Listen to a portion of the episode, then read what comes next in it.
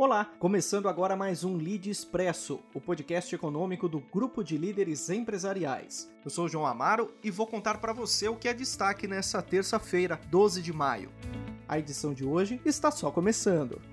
O Lead Expresso é um oferecimento da Trinca Produções. Transforme o seu negócio em um case de sucesso.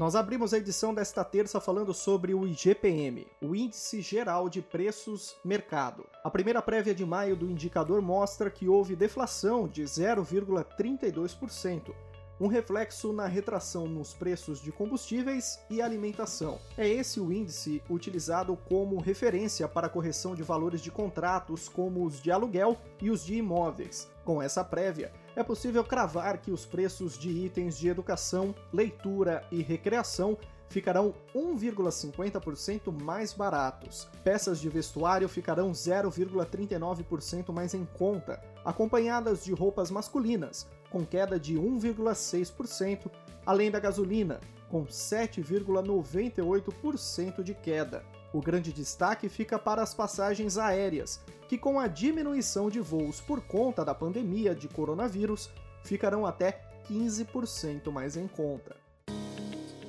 Ainda falando sobre a Covid-19, a pandemia fez com que os programas de transferência de renda virassem pauta do governo federal. Nesta terça, o Ministério da Economia admitiu que a efetividade destas medidas voltaram a ser avaliadas. A pasta confirmou o fato após ser questionada sobre a possível permanência do programa de auxílio emergencial. Segundo Carlos da Costa, secretário especial de Produtividade, Emprego e Competitividade, iniciativas nesse sentido não são descartadas, embora isso demande mais estudos e um novo formato. Atualmente, segue em vigor o pagamento de 600 reais para trabalhadores informais e autônomos por três meses. A fintech de meio de pagamento Stone anunciou nesta terça a demissão de 1.300 pessoas, o equivalente a 20% de seus colaboradores, em meio à crise causada pelo coronavírus. A estratégia da empresa que defende a preservação dos empregos precisou ser revisada diante das incertezas e do tamanho da crise atual. Todos os profissionais desligados terão benefícios como plano de saúde e vale alimentação estendidos, além de equipamentos eletrônicos que os auxiliem em uma recolocação no mercado. Em contrapartida, mesmo durante a crise, a 99, empresa de transporte por aplicativo, prometeu publicamente que não dispensará nenhum dos seus mil funcionários no Brasil e ainda anunciou 25 vagas de emprego abertas para diversas áreas. A maior parte delas é voltada para o 99 Food, serviço de entrega de refeições que já opera nas cidades de São Paulo, Curitiba e Belo Horizonte e que chegará a mais 12 localidades até o fim de maio impactos na educação, tendo a tecnologia e inovação como soluções, foram a temática do Lead Talks do fim da tarde de segunda-feira. Mediado por Mário Ancelone, presidente do Lead Educação, o debate contou com a presença da presidente do Instituto Ayrton Senna, Viviane Senna. Para ela, o cenário causado pelo coronavírus fará com que mudanças importantes no método de educação aconteçam.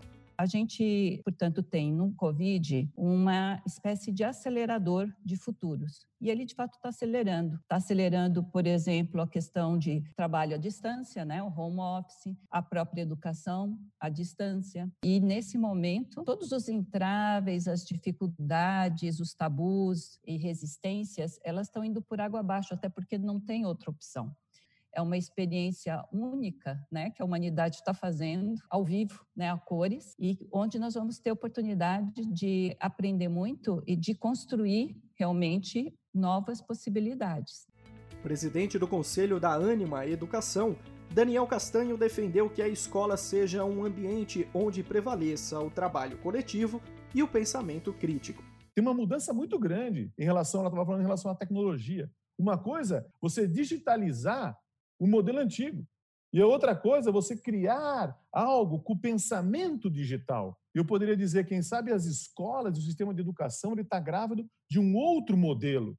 Gente está falando de um, de um novo formato, onde o mundo todo terá que repensar e como que o uso da tecnologia, o que ia acontecer em 10 anos, vai acontecer em dois. Então, no Brasil, se todo mundo entender educação não como prioridade, mas como premissa, você constrói um país completamente diferente. Fazendo o quê? Construindo um grande ecossistema no Brasil. E o Lead Expresso de hoje chega ao fim com um convite. Amanhã acontece mais um Lead Talks a partir das 6 da tarde. O tema é fake news e os impactos na democracia e sociedade. Participam Carlos José Marques, diretor editorial da Editora 3, Marcos Quintela, presidente do Lead Comunicação, e Marcelo D'Angelo, jornalista e diretor executivo da Band News. Não perca! Lead, quem é líder participa, quem é líder informa. Até amanhã.